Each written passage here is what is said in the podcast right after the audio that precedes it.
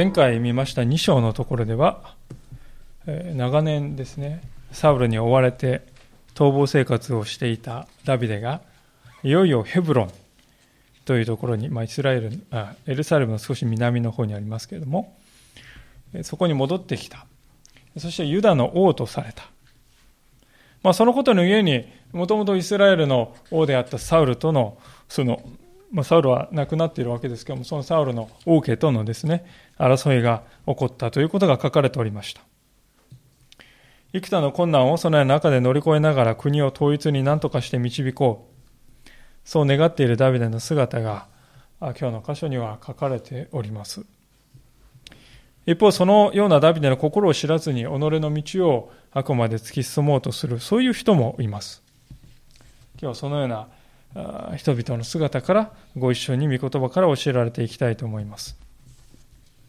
もう一度一節からのところを読ませていただきたいと思います。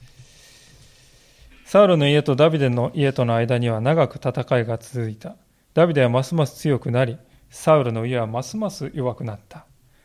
ヘブロンでダビデに子供が生まれた。長子はイスラエル人アヒノマによるアムノン。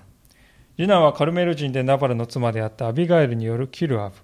三男はゲシュルの王タルマイの娘マーカの子アブシャロン。四男はハギテの子アドニア。五男はアビタルの子シェファテア。六男はダビデの妻エグラによるイテレアン。これらはヘブロンでダビデに生まれた子供である。まあ、このヘブロンでダビデには待望のですね、子供が、しかも6人も男の子が与えられていきます。で最初に与えられた2人はですね、初めからダビデと行動を共にしておりました、アヒナームとアビガエルによる子供であります。で、他の4人はヘブロンで新たにダビデが妻として迎え入れた人々、女性たちによって生まれた子供たちであります。でよく見ると中にはゲシュルのタルマイの娘アマーカという女性が出てきますけれども、まあ、これはおそらく一つのこの同盟関係を結ぶための政略的な政治的な結婚であった可能性が高いと思うんですね。私たちのこの現代の感覚からしますとこの複数の妻を持つということは非常にこう違和感を持つわけですけれどもしかし3000年前の当時の王にとってこの複数の妻を持つということは当然のこととこう思われておりました。なぜならそれこそが王の権威の象徴であるというふうにこう思われていたからですよね。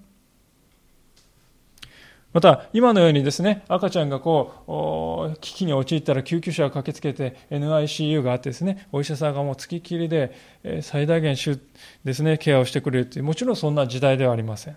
赤ちゃんが亡くなる確率は非常に高かった、まあ、そういう古代の時代ですから自分のですね王子を残し王朝をですね続けていこうとするときに複数の妻を持つということをはですね保証したい。複数の妻を持つことでそのような王朝の存続を保証したいという、まあ、昔古代ならではの理由もあったとは思います。しかしそれでもやはり後でですねダビデのその家庭のことがいろいろとこの第二サムエル記の中で繰り広げられて書かれていきますけれどもそれを見るときにやはりこのようにして生まれたですね腹違いの兄弟たちその間にはこう骨肉の争いというものが生じてくるわけです。ですから聖書を見ますとですね複数の妻を持つ人々が出てきてえ聖書っていうのは一夫多妻をですね認めているのだろうか。とこう思う方もいるかもしれませんがしむしろ私は反対にこのダビデのようなこの一夫多妻の家庭の中に起こってくるさまざまな問題またその姿を通して一夫多妻という制度にはむしろさまざまな問題がこのような問題が出てくるんだということを3000年前にすでに鋭く警告してくれていたと。そう言ってよいと思うんであります。すでにご一緒にダビデという人のです、ね、人生についてある程度学んできた私たちはダビデという人を見てですねその神様に対する姿勢やあるいはまた他の人に対するその姿勢そういう部分において非常にこう傑出した信仰の人であるということが分かったと思います。しかしその一方で自分自身のその家庭に対するあり方そのことにおいてはそれほど主よ深いとは思えない、まあ、そんな行動を時に彼は私たちの前に見せるわけであります。このことはですね私たちは自分自身の自分自身を治める。公の人間としての自分自身を治めるということに仮に成功したかもしれない。しかしそうだとしても家庭を正しく治め導いていくということはどんなにか難しいことか？ということを表しているんではないでしょうか。しばしば私たちは公の人間としての自分自身のその生き方や価値観というものをそのまま家庭の中に持ち込んで全く同じようにですね振る舞ってしまうことがあります。しかしダビデの姿を見るときに2つの領域で求められることはむしろ異なっているのだと。ですから私たちはこの2つの領域において本当に謙遜に学ばされていかなければならない。そういうことではないかと思うんですね。さてペリシテ人との戦いでサウルという王様は亡くなってしまった。それが第一サムエルの最後で書かれておりました。で、王であるサウルを失ったサウルの息子たちにとって、後ろ盾となってくれたのが、おじ、つまりサウルのいとこであったアブネルというこの将軍であります。アブネルの後ろ盾でこのイシュー・ボシェテという人は、サウルの息子のイシュー・ボシェテは王様になることができましたから、おそらくはですね、イシュー・ボシェテに対して、アブネル、あ、ごめんなさい、イシュー・ボシェテはアブネルに対して、まあ、何も言えない雰囲気があったと思うんですよね。で、次第にイシュボシェテはそのような状況に危機感を抱いて不満を抱くようになったようです。でその危機感は次第にアブネルに対する疑心暗鬼になって現れてきた。それは、アブネルは父親のサウルの側室であったリツパッという女性とどうやら関係を持っているのではないか。まあ、そんな疑いを抱いたことが6節のところに書かれております。サウルの家とダビデの家とが戦っている間にアブネルはサウルの家で勢力を増し加えていた。サウルにはそばめがあって、その名はリツパといい、アヤの娘であった。ある時、イシュボシェテはアブネルに言った。あなたはなぜ私の父のそばめと通じたのか。ま、これを単にですね、性的な問題としてだけ捉えるわけにはいかないと思います。なぜかと言いますと、古代の社会においてはですね、先の王のですね、側室とこう通じる関係を持つということは、その王権を自分のものにする、そういう野心の表れとみなされていたからであります。ですから、一周ポシェテは、アブネルのですね、この男は父の後継者、後釜になろうと狙っているんではないか。そう疑ったわけですね。でしかし、イシュボシェテの立場を考えるなら、もしイシュボシェテが知恵深いものであったならばですね、アブデルに対して面と向かってそのようなことを言うならば、どんな結果になるかということは想像できたはずだと思うんです。しかしどうやらイシュボシテという人は自分というものが全く見えていなかった人のようですね。一体誰の後ろ盾によって自分が王になれたのかということをわきまえていなかった。案の定ですね、そのような彼の軽率な行動は彼の終わりの引き金を引くことになってしまった。アブネルは次のように反応します。8節アブネルはイシュボセトの言葉を聞くと激しく怒っていった。この私がユダの犬の頭だとでも言うのですか？今私はあなたの父上サウルの家とその兄弟と友人たちとに真実を尽くしてあなたをダビデの手に渡さないでいるのに今あなたはあの女のことで私を咎めるのですか？主がダビデに誓われた通りのことを、もし私が彼に果たせなかったら、神がこのアブネルを幾重にも罰せられますように。サールの家から老いを移し、ダビデの王座をダンからベールシュバに至るイスラエルとユダの上に固く立てるということ。こう、アブネルはこう返事ですね、反応するわけです。色をなしてですね、本当に反論する。で、じゃあ実際にアブネルはリツパとこの関係を持っていたのか、いなかったのか。それはですね、聖書のこのところを見る限り、はっきりとは書いていないんですよね。で、しかし、ね、仲介者たちはですね、この箇所についてですね、おそらくは、これは濡れ衣であろうと。そう理解するも人々が多いわけです。まあ、ごく私の調べた7、8人ぐらいのですね、仲介者の中で、2人か3人ぐらいの仲介者が、これは事実だとこう受け取りましたが、しかしそれ以外の人たちは、これは濡れ衣であったという見解をとっております。で私もおそらくそうだろうと思うんですね。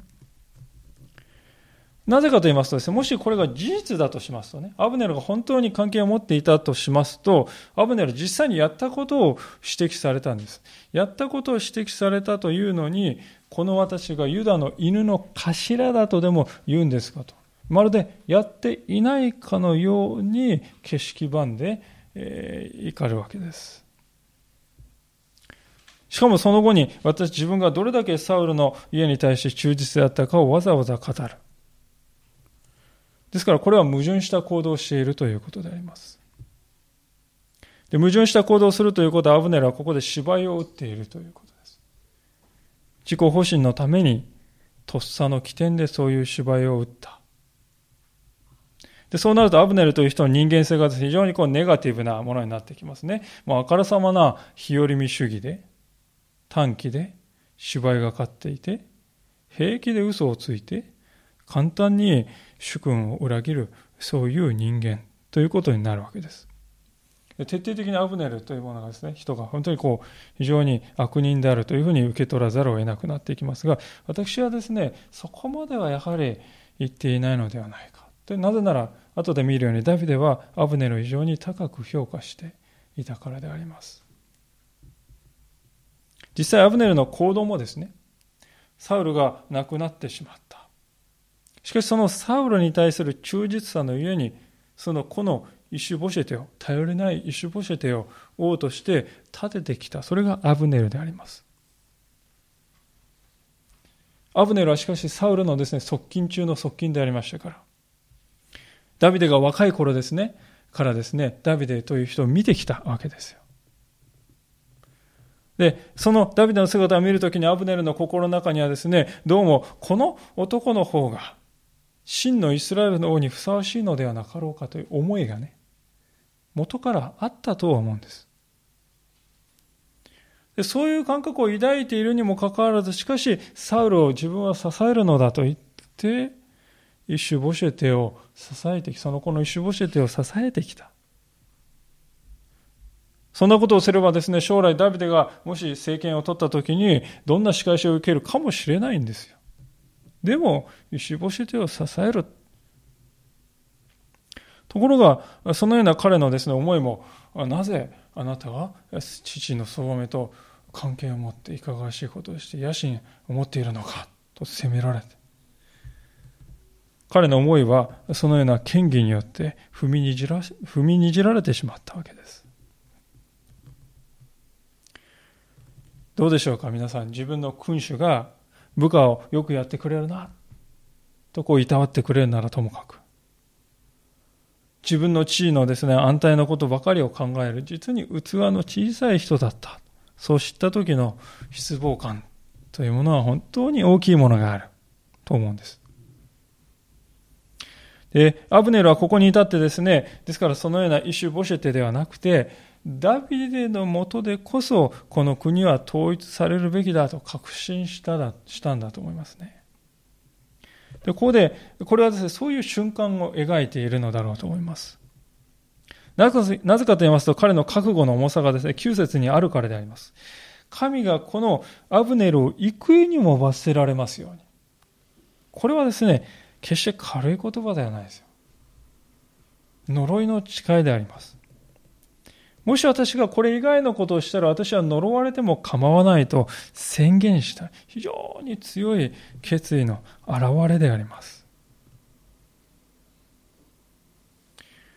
一周ボシェではそのアブネルの思いを読み切れなかった。アブネルにそこ、ここまで言わせるようなですね、ことを彼は警察にも語ってしまった。ですから、ある仲介者は、このイシュボシェテという人は実は父親の姿をなぞっているかのようだ。そう言うんですね。かつてサウルは、イシュボシェテの父親のサウルはですね、自分の一番忠実な部下だったダビデにあらぬ疑いをかけて、濡れ衣をかけて、ダビデを排除しようとしたのです。まさに、その子のイシュボシェテも同じことをしようとしている。自分の後ろ盾であり、最も大切な部下であるアブネルに、あらぬ疑いをかけ、彼の心を失っていくということですね。今日の冒頭の箇所の一節には、サウルの家はますます弱くなったと、こう書かれております。これは本当にまさにですね、今申し上げたようなことを指しているんだと思うんです。親から子へ、その問題や弱さが受け継がれてして、受け継がれていってしまっている。どんなですね、国や組織でも上に立つ人に人を見る目がないという時に、こういう結末になってしまいます。私たちクリスチャンはそのような人として生きるべきではありません。私たちは周りの人々を裁いて色眼鏡で見るためにこの世の中に置かれたのでしょうか？そうではありません。ダビデのように周りの人を生かす人、そうなるように召されているのだと。そのことを今日まずしっかり心に留めておきたいと思うのであります。さあ、そういうわけで、なすべき方向性が心を定めた、定まったアブネルは一体どうしたか。彼は実に素早く行動しておりますね。12節であります。アブネルはダビデのところに使い終わって言わせた。この国は誰のものでしょう？私と契約を結んでください。そうすれば私は全イスラエルをあなたに移すのに協力します。ダビデは言った。よろしいあなたと契約を結ぼう。しかし、それには一つの条件がある。というのはあなたが私に会いに来るとき、まずサウルの娘ミカルを連れてこなければ、あなたは私に会えないだろう。こういうのであります。まあ、ここでですね、え、契約を結んでくださいと危ないわけですよ。契約、え、これは裏取引なんかなとこう思うかもしれませんけれども、この契約というのはそういう意味ではございません。これは安全の保証と言ってよいと思うんですよね。安全の保証をくださいと。というのは、この古代社会においてはですね、しばしば王朝がこう変わりますとね、え、新しい王朝が前の王朝をですね、一人残らず一網打尽にして滅ぼしてしまう。まあ、そんなことは日常茶飯事であった。確かにアブネルは一種ボシェテに失望し、侮辱された。しかし、だからといってそれを彼を恨んで、彼を売り渡して、鬱憤を晴らしてやろう。そうは思ってないわけですよね。むしろアブネルの関心事は、これ以上血を流さずに分裂している国を再統一に導くにはどうしたらよいかとよく考えたんだと思います。それでもし契約を結んでくださるのなら協力いたしますという前向きな言葉がですね彼の口から出ております。でこれを裏を返せばねダビデという人はね一度この人が言ったら必ず約束を守る男だなってアブネルはちゃんと分かっていたっていうことですよね。敵であるアブネルからさえダビデはそのように評価されていたということであります。では、これを受けたダビデはどうしたでしょうか。今、先ほど読みましたけれども、もう一度13節。よろしいあなたと契約を結ぼう、それには一つの条件がある。というのはあなたが私に会いに来るとき、まずサウルの娘ミカルを連れてこなければあなたは私に会えないだろう。それからダビデはサウルの子イシュボシェテに使いわって言わせた。私がペルシ人の用の皮100を持ってめとった私の妻ミカルを返していただきたい。ミカルという人はダビデの最初の妻でありまして、サウルの愛娘であります。ダビデが若かりし頃、彗星のようにイスラエルに登場しました。で、その姿を見て、サウルは焦りを抱きますね。妬みを抱きます。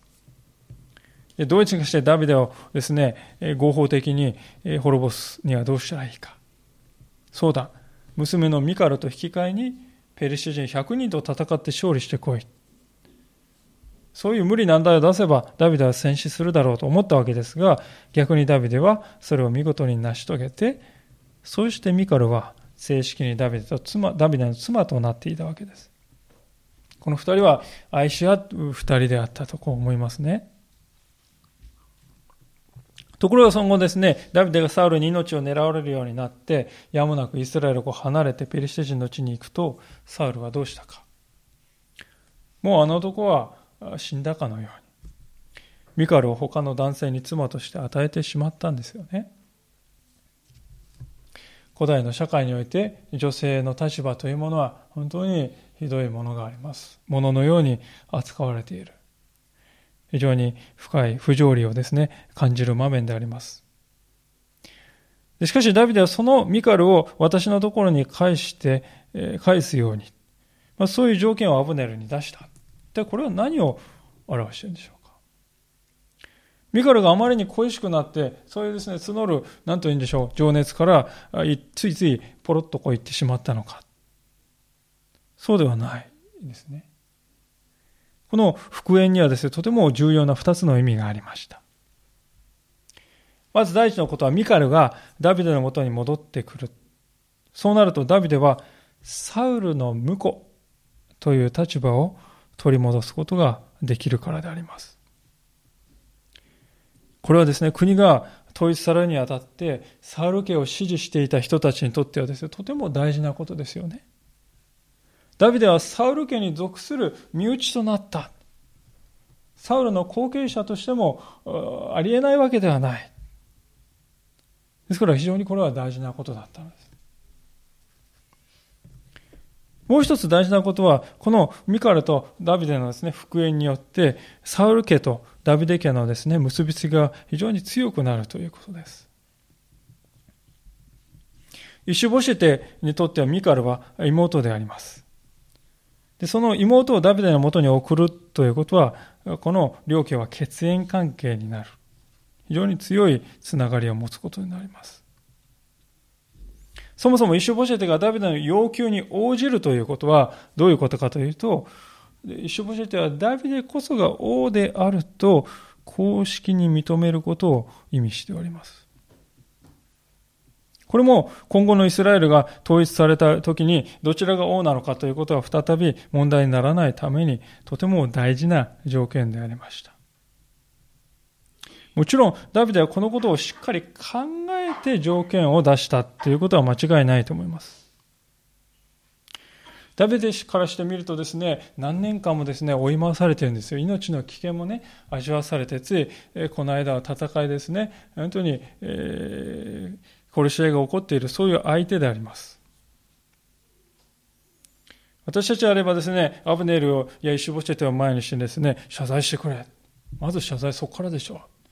う。賠償してくれないと困りますよ。そこに土下座して謝ってからでしょう。みたいなですね。そんな、あなんて言うんでしょうね。えー、こう感情に任せてそういう要求をしてしまうことがあるかもしれません。しかしダビデはそうはしない。むしろたった一つの条件だけで国を再び一つに統合する道を彼は開き得たのです。アブネルにとってもイシュボシテにとってもこの条件は受け入れやすい条件でありました。ですからことは一気に動き出したわけですよね。私たちもこのダビデの姿に教えられるところがあるのではないかと思います。しばしば私たち人間は苦しみを与えてきた相手に対して苦しみを持って返してやろう。そういうふうに考えてしまいます。例えば第一次世界大戦がヨーロッパをですね、覆った時に、ドイツ軍はですね、敗北したわけであります。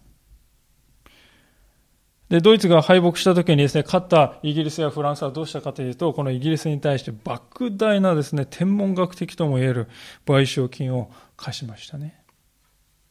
で、その結果どうなったか、ドイツはどうなったかというと、ハイパーインフレが起こってですね、もう不況にあえいでですね、人々の暮らしはもう本当に生きるか死ぬかという苦しい状況になりましてそういう中でふつふつと溜まった不満がですね20年間経って何を生み出したかというとあのナチスドイツをですね生み出していくわけですよね。でその一方でですね第二次世界大戦が起こった時日本が敗れた時に勝った国の一つである中華民国です。今は台湾ですけども、その中華民国は日本に賠償金を課すべきか課さざるべきか。課すべきでない。反対して、そしてそれは受け入れられたわけです。で、その結果ですね、両国の関係は今に至るまで非常に良好ではないか。そう思うわけですね。私たちはこのような歴史の教訓から学ばされる必要があるんではないかと思います。私たちが追い求めていく和解とは何か。それは自分の名誉を取り戻すということではない。私たちが求める和解というのはそのような名目上のことではなく身をですね取るわけですよ。つまり分断されていた人々が再び一つに結びつけられる。そのことを私たちは追い求めていかなければならない。でそのためにですよ。そのために私たちには愛が求められるわけです。相手を貶めるということによってではなく相手が無理なく受け入れられてしかもですよ同時にお互いの関係を深めていくものを私たちは追求する。それこそが私たちが目指すべき和解だということです。ダビデの姿は真の和解を求めるものとは一体どういうものか。表面的なね、ことではなくて、真の和解を求めるものはどのようなものであるべきかということを私たちに教えてくれているのではないかと、そう思います。まあ、そういうわけでですね、ダビデとアブネル、またイシュボシェットの間の契約というのは見事に成立したわけであります。でこうなると、アブネルは早いですね。まず、彼は何をしたかというと、サウル側についていたイスラエルの諸部族のリーダーたちを集めて説得にかかるわけです。17節アブネルはイスラエルの長老たちと話してこう言った。あなた方はかねてからダビデを自分たちの王とすることを願っていたが、今はそれをしなさい。主がダビデについて、私のしもべダビデの手によって私は私の民イスラエルをペリシテ人の手およびすべての敵の手から救うと仰せられているからだとこう長老たちに言って説得したというんですで、アブネルはここで主がカクカクしかじが仰せられていると言いますけども、これは実際に聖書に書いてない言葉なんです。多分、アブネルはですね、個人的な自分の確信をですね、言ったんだと思うんです。しかし今やサウレ家の中にもアブネルの言葉に反対する人はいなかった。なぜなら、同胞同士が2年間もですね、内戦状態、戦い続けている。もう人々はほとほと疲れていた。で、アブネルはそれで続けて、えー、長老たちの説得に成功した後にベニヤミン人のところに行きます。で、この19節ですね。ベニヤミン人というのは皆さん、サウルの出身の部族です。ですから、これはですね、非常にこう繊細なんですね、問題が。たとえ他の部族がね、ダビデ王として認めても、この我々は認めんぞって言ってもおかしくないです。なぜかというと、ベニヤビン人ですから、サウルは。私たちは最後までサウルに従って果てるんだとかですね、そう言ってもおかしくはない。意固地になってもおかしくはない。で、そこの問題が生じるとアブネラは知っていましたから、先んじて彼らを説得している。その絵を怠らない。ですから、こういうですね、やり方を見ると、アブネルは生地ね、縁故採用みたいな形でね、サウルのいとこだったからっていうだけで重く用いられたんじゃないんですよね。老快であり、大胆である、知性を持っている、そういう将軍であったということがわかるんではないかと思います。で、そういう人が相手だからこそダビデもアブネルを信頼に値する相手だと分かって、そして契約の成立を祝って宴会が行われたと20節ありますアブネルが20人の部下を連れてヘブロンのダビデのもとに来た時ダビデはアブネルとその部下の者たちのために祝宴を張ったアブネルはダビデに言った。私は全イスラエルの王を我が主王のもとに集めに出かけます。そして彼らがあなたと契約を結び、あなたが望み通りに収められにしましょう。それでダビデはアブネルを送り出し、彼は安心して出て行った。ね、非常に万事うまくことが運びました。ね、分裂して内戦状態だった国が再び統一に向けて進み出したはずであります。ところが、ある人物の個人的な感情が、この一部始終を台無しにしかねない、とんでもない出来事を起こすわけですね。それは、ヨアブです。23節ヨアブと彼についていた軍勢が皆帰ってきた時、ネルの子アブネルが王のところに来たが、王がアブネルを送り出したので、彼は安心して出て行ったということがヨアブに知らされた。それでヨアブは王のところに来ていった。何ということをなさったのですか？ちょうどアブネルがあなたのところに来たのになぜ彼を送り出して出ていくままにしたのですか？ネルの子アブネルがあなたを惑わし、あなたの動静を探り、あなたのなさることを残らず知るために来たのにお気づきにならなかったのですか？いわばダビデのもとを出てから使者たちを使わし、アブネルの後を追わせ、彼をシラの井戸から連れ戻させた。しかし、ダビデはそのことを知らなかった。アブネルがヘブロに戻った時、ヨアブは彼と密かに話すと見せかけて、彼を門の扉の内側に連れ込み、そこで下腹をついて死なせ、自分の兄弟アサエルの地に報いた。ヨアブはですね、ダビデの甥っ子であります。で、2章にありますけれども、アブネル軍とダビデ軍が最初に戦った時に、アブネルによってね、弟のアサエルを討ち取られてしまう。目の前でしかも打ち取られるという、そういう経験をしていたわけであります。で、その恨みをですね、ここで騙し討ちの復讐によって果たした。そういうわけなんです。しかし、2章の22節を振り返ってみると分かるように、そこに見ると、もともとアブネルはアサエルを殺したくなかったのです。むしろ何とかしてアサエルを救おうとしていた。ところがアサエルが、狭い視野で、断固としてそれを受け入れなかったために、やむを得ず手を下したということがわかります。しかもそのことは暗殺とか卑怯なことによってしたのではなく、正規軍同士が戦争している最中に偶発的に起こったですね、そういう出来事の中でのことでした。つまり、ヨアブには復讐を行う権利もね、道義的な正当性も何一つない。にもかかわらず、王であるダビデに隠して独断でこんなことを行ってしまった。ダビデから見ると明らかな反乱と言っても良い重大な違反であります。おそらくヨアはですね、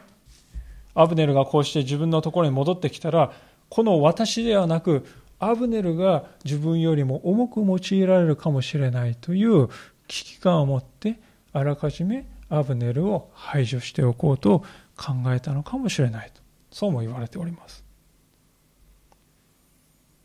まあ、ともかくこのですね、アブネルの私的な行動の中で最悪のことは何かと言いますとですね、この出来事は交渉の相手方であるイスラエルの長老とかベニヤミンたちが聞いたらどう思うかということですよ。アブネルもベニヤミン人ですよね。間違いなく、あのダビデあんなこと言ってるけれども、え、やってることはどうか、アビネルをおびき寄せて騙して殺した卑怯者だ。そう考えるに違いないです。でそうなると、これだけですね、どんなにか苦労を払って、ようやくこぎつけた和解のの道がですね、もう水の泡なんですよ。なんということをしてくれたのかとね。ダビデは頭を抱え込んで、もうなんて言うんでしょうね、鬱になるというか、うん鬱たる思いになったのは間違いないと思うんです。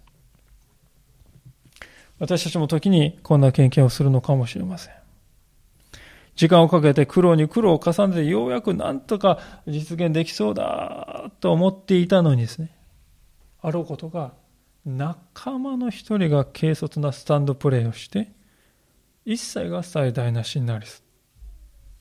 むしろもっと前よりも悪くなる。そんな瀬戸際に立たされてしまうという経験であります。それで、それまでに私たちが苦労を重ねていればいるほど、期待が大きければ大きいほど、こういうことが起こった時の徒労感、挫折感、半端なものではないと思います。もう怒りが湧いてきて、憎しみが湧いてきて、絶望が湧いてきて、まあ、そんな思いがですね、えー、心の中に私たちなら駆け巡るんではないかと思うんです。私たちがこういう状況にもし自分がね、ダメな立場で遭遇したらどうかっていうことですよ。なんてことをしてくれたのかって言って仲間をですね、罵倒して、相手方には申し訳ありませんって土下座に土下座、地面に頭をこすりつけて、えー、詫びを入れて、なんとかも和解に持っていこうとするかもしれないですけど。ダビデはどうしたでしょうかそれが28節からのところであります。後になって、ダビデはそのことを聞いていった。私にも私の王国にもネルの子アブネルの血については主の前に常しえまでも罪はない。それはヨアブと頭ヨアブの頭と彼の血の前科に降りかかるように。またヨアブの家に老室を病む者、サラートに侵される者、糸巻きをつかむ者、剣で倒れる者、食に飢える者が絶えないように。ヨアブとその兄弟アビシャイがアブネルを殺したのは、アブネルが彼の兄弟アサエルをギブオンでの戦いで殺したからであった。ダビデはヨアブと彼と共にいたすべてのために言った。あなた方の着物を裂き、荒れ布をまとい、アブネルの前で痛み、悲しみなさい。そしてダビデ王は棺の後に従った。彼らはアブネルをヘブロンに葬った。王はアブネルの墓で声を上げて泣き、民も見た泣いた。王はアブネルのために悲しみ歌っていった。愚か者の死のように、アブネルは死ななければならなかったのか。あなたの手は縛られず、あなたの足は足かせにつながれもせずに、不正な者のの前に倒れる者のようにあなたは倒れた。民は皆また彼のために泣いた。民は皆まだ日のあるうちにダビデに食事を取らせようとしてやってきたがダビデは誓っていった。もし私が日の沈む前にパンでも他の何者でも味わったなら、神がこの私を幾重にも罰せられますように。民は皆それを認めてそれで良いと思った。王のしたことはすべて民を満足させた。それで民は皆、すなわち全イスラエルは、その日、ネルの子アブネルを殺したのは王から出たことではないことを知った。こう書かれております。これは奇跡的なことだと思うんですよね。アブネルがダビデの部下によって暗殺されたんですよ。和解を目指そうとしているね、一方が、一方のですね、交渉、交渉の最高責任者をですね、暗殺してるんですよ。もうありえないですね、和解は、普通は。ところが、全体がね、サウル家も含めてダビデにはこのことによって非はないと認めたんです。彼の問題対象のあり方を評価すると言ったわけですよ。で、何が起こったのかということです。私たちはここで3つのですね、大切な教訓をこのダビデの姿から学べるのではないかと思います。今日はそれをご一緒に見て学んで終わりたいと思うんですけども、まずダビデがして第一のことは何かと言います。それは、罪を罪として妥協せずに明確に宣言するということです。罪は罪として妥協しないで明確に宣言するということをまずしなくてはいけないと思います。人間というものは時に自分だとか、あるいは自分の属する組織というものを守りたいが一心でね、黒、白と言ってみたり、あるいはグレーだと言ってお茶を濁そうとすることがあるわけです。まあ、あまりいい例かどうか分かりませんけれども、例えば、先日ですね、えー、2人の警官が相次いで拳銃自殺するという悲しい出来事がありました。で、そこで名指しされた上司の方がいましたけれども、この上司について内部調査するとどうもパワハラはなかったと。まあ、そういう見解が報道されました。おそらく多くの人がね、それを聞いて違和感を抱いたと思います。問題はあった。問題を問題として、落ち度を落ち度としてしっかりと認めないそういう姿勢は決して人々から理解を得ることはできないということです。ダビデはヨアブが行っていることははっきりこれは罪であると断罪しました。それどころか29節にあるような驚くべきですね、言葉ですね。これは呪いの言葉であります。彼の諸行を非難した。で、この言葉を通してダビデは何をしたかというと、たとえ自分の右腕であろうが、身内であろうが、どんなに勇者であろうと、誰であろうと彼のしたようなこの行為は100%受け入れるわけにはいかないと強い決意を彼は示したんです。で私たちの和解というのはまずここから始めないと。自分自身のうちにあるですね、その火というものをですね、本当に火は火としてはっきり認めるというところから始めなければならない。ということですよね。続いてでは、第二のことはないでしょうか。それは、人の心を大切にして、心に届く言葉を放つということです。ダビデはこのアブネルの死を心から悼んで、声を上げて泣いております。それどころか33節から34節あるように、アブネルのことを思って歌を作った。これは2行詞になっております。1行目と2行目が対になって対応している詩になっています。内容はアブネルは無実であったこと。彼を倒した者は不正をですね、糾弾すること。失われたダブルアブネルの命を惜しむこと。まあ、そういう展開になっております。ご承知にダビデという人は詩人でありました。また、盾ごとの名人でもありました。彼はその才能を遺憾なく発揮して、人々の心に最も訴える形で、哀悼の意を表したのであります。今年というのはですね、本当に例年になくこの謝罪会見の多い年だなとこう思うんです。テレビを見ておりますと、カメラのですね、フラッシュをバシャバシャバシャバシャ浴びながらですね、えー、深々とこう頭を下げるですね、有名人の姿、何回私たちは見てきたでしょうか、今年。し、不思議なことは、その動作自体はですね、みんな同じなんですよ。似たり寄ったりなんです。にもかかわらず、ある人はそれを受け入れていただき、ある人は全く受け入れられない。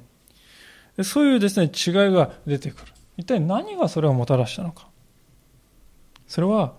心に響く言葉を持っていなかったからだと思うんですね。人間というものは言葉を用いてコミュニケーションをとっております。たとえ動作がですね、どれだけこう大げさでですね、こうなんか深々とこう、動き自体は非常にこう謙遜に見えるかもしれない。でも、最終的にはね、私たちはね、その人の唇から放たれた言葉を持って、その人の心を読み取ろうとするわけです。ですから、心に響かない言葉をたとえ1万語発したとしてもですね、何も伝わりません。その一方でダビデのようにたった6行しかない詩が人々の心を打つということもあるわけです。言葉というものにはそのような不思議な性質があります。ダビデの言葉を見るときに私たちはそこに彼の誠実さというものを見ますね。同時に彼が自分のものを必死で守り通そうなどとはしてない。ということも見るんじゃないでしょうか。私たちはよくやりがちなのは自分を守ろうとして防衛的になってですね、その姿はもう言葉に節々に現れるということがよくあります。でも彼はそうだよね。何者も彼は守ろうとしていない。また本心ではない心もない言葉を何とかひねり出して無理にして語ろう。そういう印象もないですよね。彼が発している言葉は常に彼自身の心がそのまま映し出された言葉ではないでしょうか。無理がないわけです。余計な飾りもないんです。美辞麗句もないんです。こういう言葉を聞いた人はですね、一言でわかるんですよね。彼の心には偽りがない。ですからそういう人の言葉は人の心に伝わるわけであります。最後にでは3番目のポイントを見てメッセージで閉じたいと思うのであります。それは言葉と行動とが一致していたということです。35節を見ますとですね、民の方が皆、むしろダビデの体のことを心配して、王様食事を取ってください、取ってくださいって言ってね、何とかしてこう取らせようとしている姿が書いてありますが、ダビデはもうガンとしてそれを拒んだと書かれております。ダビデは王様ですからね、その気になれば、ああ、今日も大断言をね、演じて疲れたなあと言ってね、どれワインでも飲むかって言ってこう飲んでね、どれちょっとお腹空いたからここで力をつけるかって言ってね、上等な食事をいくらでも味わえる。しかし、もしそうするならば、あれほど涙を流し心を込めてアブネルの死を悼んだ。結局はパフォーマンスだったんだね。そう周囲に思わせることになります。皆さん、本来痛むということは、自分を楽しませるということとは対極にあることのはずであります。ダビデはそのことをわきまえていましたから、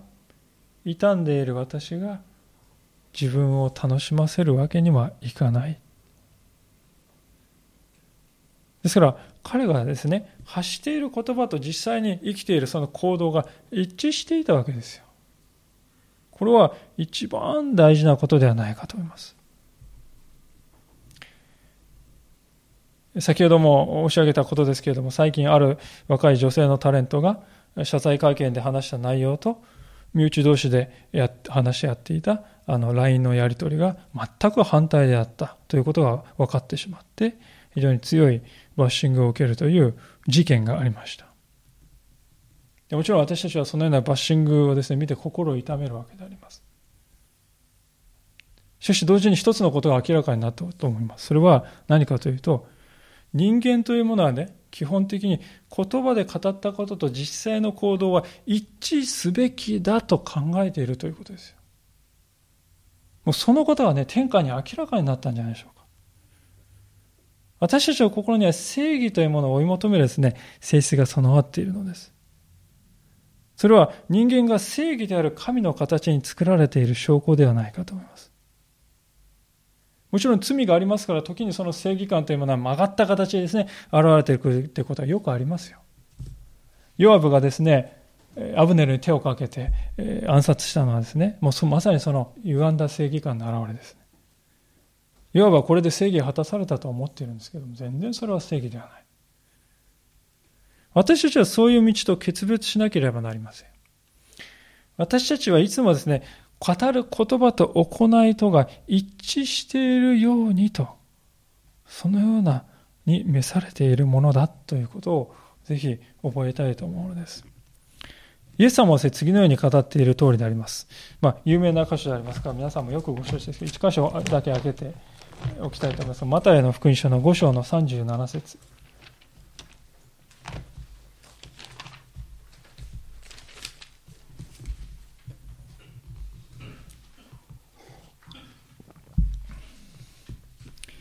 え第3版では8ページです。第2版では7ページか8ページ。マタイの福音書の5章の37節です。お読みします。だからあなた方は、はいははい、いいえはいいえとだけ言いなさい。それ以上のことは悪いことです。これもちろんね、あなたは何を聞かれてもイエスかノーかだけで答えてればいいんですよってそういう意味じゃないですよね。このイエス様の言葉が意味していることは、相手からね、あなた口でははいって言ってますけど、実際のところどうなんです？ってね。そういうような聞かれ方をする生き方をするなということなんですね。私たちが「はい」あるいは「いいえ」って言ったらねああもうあの人の言うことはその通りだよ。あの人のそう言うんだったら大丈夫だよ。その通りだと思うよ。そう思ってもらえるような生き方を追求していきなさいということです。つまりそれは普段から言葉とね、行動が一致しているっていうことに他ならないわけです。それをみんな見て知ってきてる、知っているわけですから、ああ、彼がそう言うんであれば、信頼してもらえるわけです。でそういう人が言うですね、言葉やそういう人が行う行動は人に受け入れてもらえるんだということです。皆さん、今日の歌詞に書かれているこの出来事はとんでもない危機であります。もう対処を誤れば再び内戦状態に国が逆戻りしかねない、そういう軽率な行動が養分によって引き起こされました。しかし、そういう危機に対処するダビデの姿は本当に見事というほかないように思います。でも、ポイントはそんなに難しいことをしてるんではないですよね。誠実に生きると。人の心に訴える。言葉と行いが一致している。もう実に単純なことでもあります。私たちはまさにそのように生きるものでありたいと切に願います。今日の箇所を全体として見るときですね、どうでしょう、非常に何て言うんでしょうね、暗いね、影が覆っているように思うんです。ダビデも完全ではなく弱さがありました。それでもなお、そのような暗さの中で主に信頼して誠実に生きようとするダビデの姿は一筋の光のように私には思います。私たちはどうでしょうか？この世界の中で光となり得るでしょうか？キリストの光を映し出しているのでしょうか？今日もう一度新しく問われたいと思います。お祈りしたいと思います。